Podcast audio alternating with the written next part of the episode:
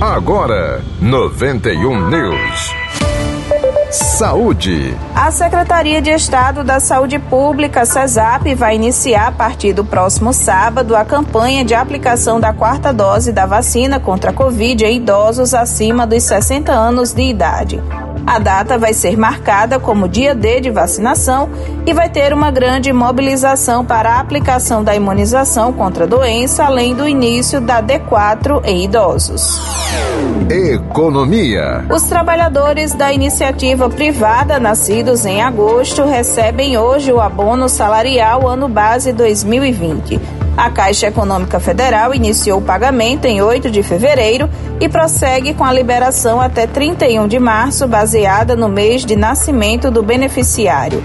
Também hoje, o Banco do Brasil liberou o abono salarial para os trabalhadores do setor público com inscrição de final 7. O pagamento para essa categoria começou a ser feito em 15 de fevereiro e segue até 24 de março, com base no dígito final da inscrição do servidor.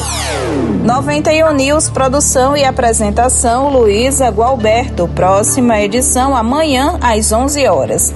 Você continua com a apresentação do arquivo 91, músicas de qualidade. 91 News.